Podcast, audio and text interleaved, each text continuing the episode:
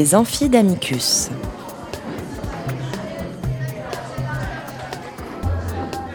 Chaque semaine, Amicus Radio invite des professeurs de droit, des chercheurs et des professionnels à venir faire cours dans leur spécialité. L'occasion pour un fin spécialiste de relever le défi de traiter en cinq épisodes d'une question juridique essentielle. Aujourd'hui, Frédéric Géa, professeur à la faculté de droit de Nancy, nous parle de droit du travail et écologie. Épisode 1 Un défi pour le droit du travail. Chères auditrices, chers auditeurs d'Amicus Radio, Droit du travail et écologie, droit du travail et transition écologique. Le rapprochement de ces termes suscite chez certains un scepticisme, confinant parfois à l'ironie. En quoi le droit du travail assèneron-il Serait-il concerné par la problématique environnementale? Comment ce droit pourrait-il être, incarné, devenir un instrument pour répondre aux enjeux écologiques? D'aucuns feindront même l'indignation en postulant que le droit du travail se verrait de la sorte assigner une fonction ou une finalité qui ne serait pas les siennes. Ces positions procèdent à mon avis d'une triple méprise.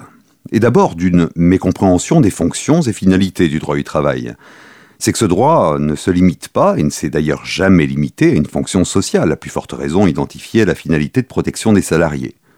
S'y ajoute non seulement une fonction économique, mais aussi, non moins instrumentale que celle-ci, une fonction sociétale par laquelle le droit du travail se trouve précisément mis au service d'enjeux de différents ordres qui d'une certaine manière le dépassent et en tout cas dépassent les seules relations du travail. Rien ne s'oppose à l'aune d'une telle représentation à ce que le droit du travail, dans le cadre de cette fonction sociétale, poursuive une finalité écologique ou environnementale, bien au contraire. L'antinomie, nous le verrons, se situe sur un autre plan. Les positions auxquelles je faisais référence sous-estiment ensuite, voire occultent, la propension du droit de l'environnement à irriguer les autres branches, matières ou disciplines juridiques à travers l'effet du principe d'intégration qui le caractérise au sens comme l'explique François Host, de sa capacité à inspirer des solutions nouvelles dans l'ensemble de l'ordre juridique et donc dans la totalité des champs de l'activité humaine. C'est justement ce qui le dote d'une prétention à inspirer des recompositions dépassant l'illusion des frontières disciplinaires. À cette influence potentielle, aucun territoire du droit ne se dérobe et le droit du travail n'y échappe pas, y compris pour des raisons qui lui sont propres. Car postuler que les considérations environnementales seraient étrangères au droit du travail conduit à perdre de vue, troisième erreur d'appréciation, que le droit du travail, son objet, et forcément aussi ses transformations interagissent avec les enjeux et évolutions qui euh, affectent le travail lui-même.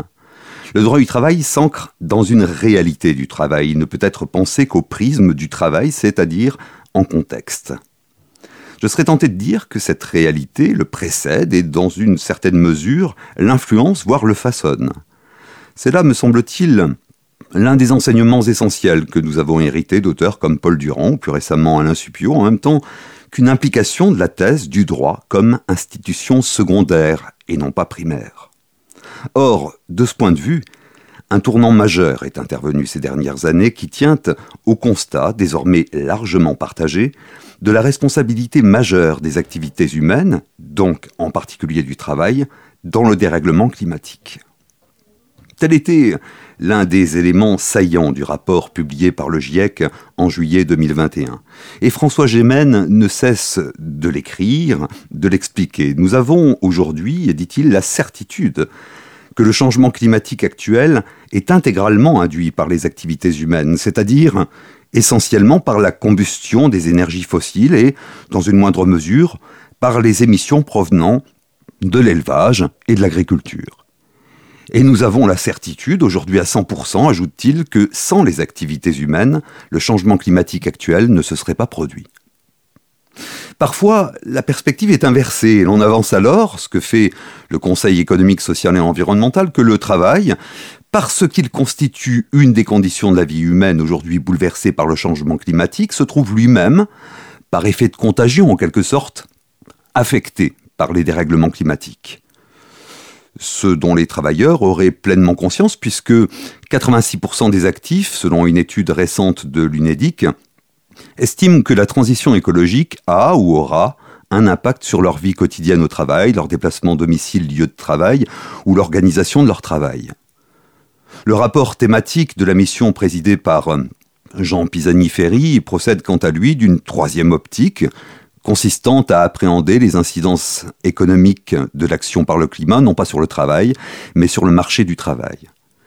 Quelle qu'en soit la pertinence, ces approches ne sauraient conduire à oublier ou sous-évaluer la responsabilité qu'endosse dans ces dérèglements le travail avec d'autres activités humaines. C'est alors et alors seulement que l'on prend la mesure des enjeux qui s'y rapportent. Comment se pourrait-il dès lors que la question environnementale soit tenue pour étrangère au droit du travail? Inévitablement, le droit du travail hérite, par transmission cette fois, des enjeux relatifs au travail lui-même, à plus forte raison lorsque ceux-ci se révèlent primordiaux. Là réside fondamentalement le défi du droit du travail. Seulement ce défi revêt, pour peu que l'on entende dépasser une approche superficielle ou réductrice, une dimension épistémologique qu'au demeurant le droit du travail partage avec d'autres disciplines dans le champ des sciences humaines et sociales. Ce qui mérite en substance d'être appréhendé, c'est la relation entre travail et écologie, ou si l'on préfère entre travail et nature. Le droit ne peut pas tout, et le droit du travail encore moins. Il a cependant un rôle crucial à jouer parce qu'il contribue à l'institution imaginaire de la société, parce qu'il forge des récits et les institue. Nul doute dès lors que le droit du travail doit prendre sa part dans l'élaboration d'une grammaire, où le travail ne tient plus en ignorance l'écologie, mais s'inscrit dans un rapport dialectique ou dialogique avec elle. Cette perspective, qui n'est pas exclusive d'autres orientations, constitue l'une des voies par lesquelles passera et donc s'imagine l'avenir du droit du travail en contribuant ainsi à ce que nous fassions monde commun. L'heure n'est plus aux atermoiements, encore moins au cynisme. Beaucoup en sont convaincus, y compris, et c'est heureux, parmi les youth laboristes, quelle que soit leur sensibilité, qu'ils soient considérés ou non comme engagés. Je songe également à ces collectifs de salariés qui se sont constitués dans de grandes entreprises françaises pour inciter euh, la direction à agir davantage en faveur de la transition écologique. Le sentiment de l'urgence écologique a pris le pas sur le doute ontologique, voire existentiel. The time is out of joint, écrivait Shakespeare dans Hamlet. Cette réplique donna lieu à de nombreuses propositions de traduction. Le temps est hors de ses gonds. Le temps est détraqué. Cette époque est déshonorée. Et tant d'autres. Toutes sont pertinentes ici.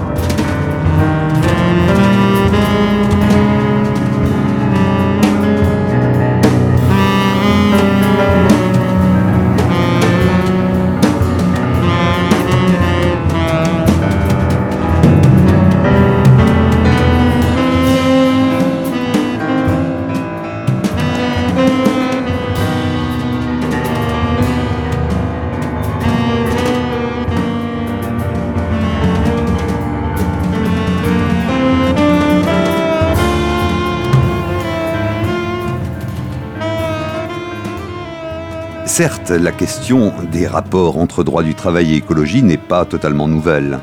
Des auteurs ont joué un rôle précurseur. Je songe en particulier en France à Michel Despax, qui, avec la Société française pour le droit de l'environnement, organisa les 30 septembre et 1er octobre 1993 un colloque à Toulouse, dont les actes furent publiés un an plus tard sous le titre Droit du travail et droit de l'environnement. Ce colloque, qui fit date, signalait qu'une évolution était à l'œuvre depuis quelques années, tenant en des convergences et interférences de plus en plus nombreuses entre droit du travail et droit de l'environnement, lesquelles résulté d'une extension des préoccupations au départ arrimées au domaine de l'hygiène et de la sécurité au travail, jusqu'à englober les conditions de travail et s'ouvrir aux enjeux relatifs non pas simplement à l'environnement de travail, mais à l'environnement tout court. C'est avant tout à cette époque sur le terrain de la prévention des risques professionnels, donc de la protection de la santé au travail, que s'effectuait le rapprochement, plus spécifiquement encore en présence de ce que l'on appelle un risque mixte, en ce qu'il affecte à la fois les travailleurs et l'environnement. Au-delà, les réflexions se révélaient dans une large mesure prospectives. Les regards tournés vers l'avenir consistaient à imaginer que l'environnement devienne un objet de négociation collective au niveau de l'entreprise ou de la branche, mais aussi à concevoir à travers les réflexions que développait Alain Supio, une alerte écologique et une implication écologique des salariés. C'était il y a tout juste 30 ans. Depuis, bien des changements se sont produits. Ces orientations ont donné lieu à des traductions en droit français, à l'instar du droit d'alerte reconnu aux représentants du personnel, aujourd'hui au comité social et économique, en cas de risque grave pour l'environnement. La perspective d'un dialogue social, et en particulier d'une négociation collective prenant pour objet les enjeux écologiques, n'est plus virtuelle. Ce fut d'ailleurs l'une des ambitions de la loi climat et résilience du 22 août 2021, non seulement de l'encourager, mais aussi de l'instituer juridiquement. C'est que la transition écologique s'est imposée comme un impératif catégorique en France et ailleurs, par-delà l'inertie de certains gouvernements, mais aussi du déni, voire de la contestation dont elle continue à faire l'objet, ce dont témoigne le phénomène dit du climato-complotisme. Notre monde, tel est le tournant qui est intervenu, apparaît en transition. Ce terme renverra, pour les uns, à l'un des défis majeurs auxquels nous sommes confrontés, en l'occurrence le défi écologique. Pour d'autres, transition signifiera plus radicalement que nous vivons la fin d'un monde et qu'il s'agit, comme ce fut le cas par le passé, de changer de civilisation. Ce n'est pas seulement là, me semble-t-il, une affaire de gradation, tandis que la première orientation préconisera des adaptations de notre monde, la seconde en appellera une authentique rupture par rapport à un modèle de société, s'entend. De ces optiques, les réflexions actuelles sur droit du travail et écologie portent forcément la trace, pour peu que l'on projette le regard au-delà de nos frontières, car on peut dire qu'une littérature hein, s'est développée sur euh, le sujet au plan international. Mais ce qui m'apparaît frappant, c'est que cette littérature, quelle que soit l'optique retenue, ouvre sur la nécessité d'élaborer un nouveau récit en droit du travail, d'inventer, de réinventer un récit d'avenir, en invitant en même temps à un retour aux fondations philosophiques de ce droit. Ce qui est ébranlé, c'est un récit originel, une sorte d'imaginaire constitutif du droit du travail. Si déstabilisation il y a, elle se situe d'abord à ce niveau-là. Voilà ce qu'il s'agit, dans la perspective d'une théorie narrative du droit, de prendre au sérieux et de raconter.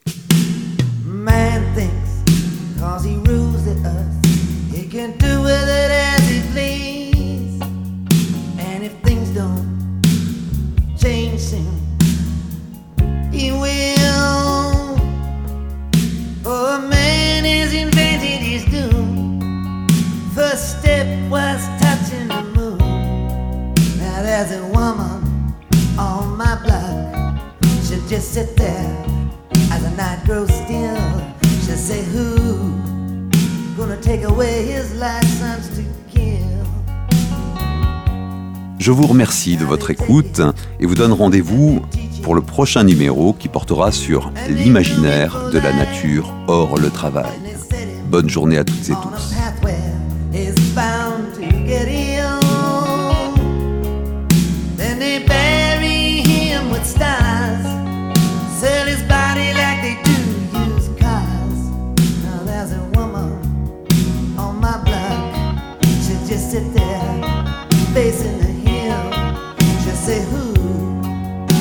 Take away his license to kill.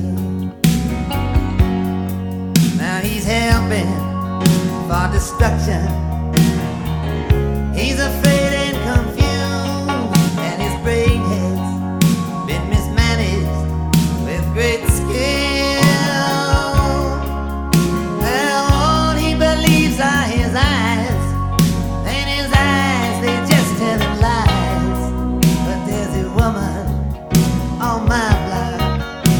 sitting there.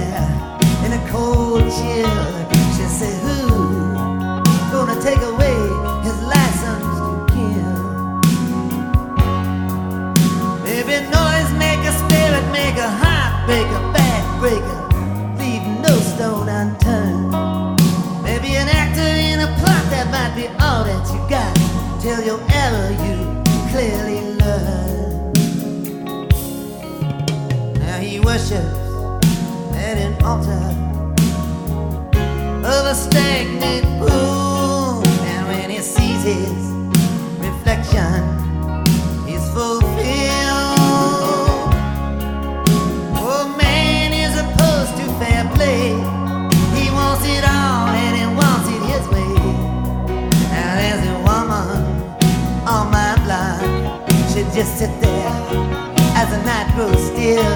She say, Ooh, gonna take away his license to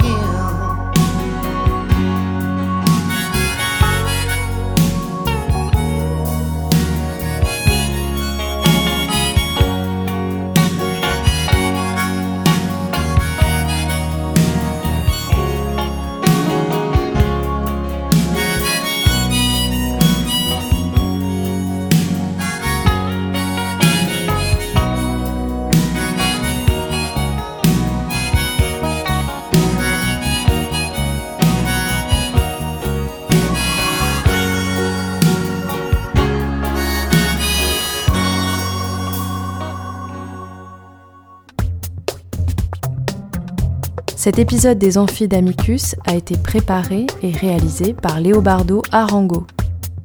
N'oubliez pas de vous abonner et de suivre Amicus Radio sur les réseaux sociaux.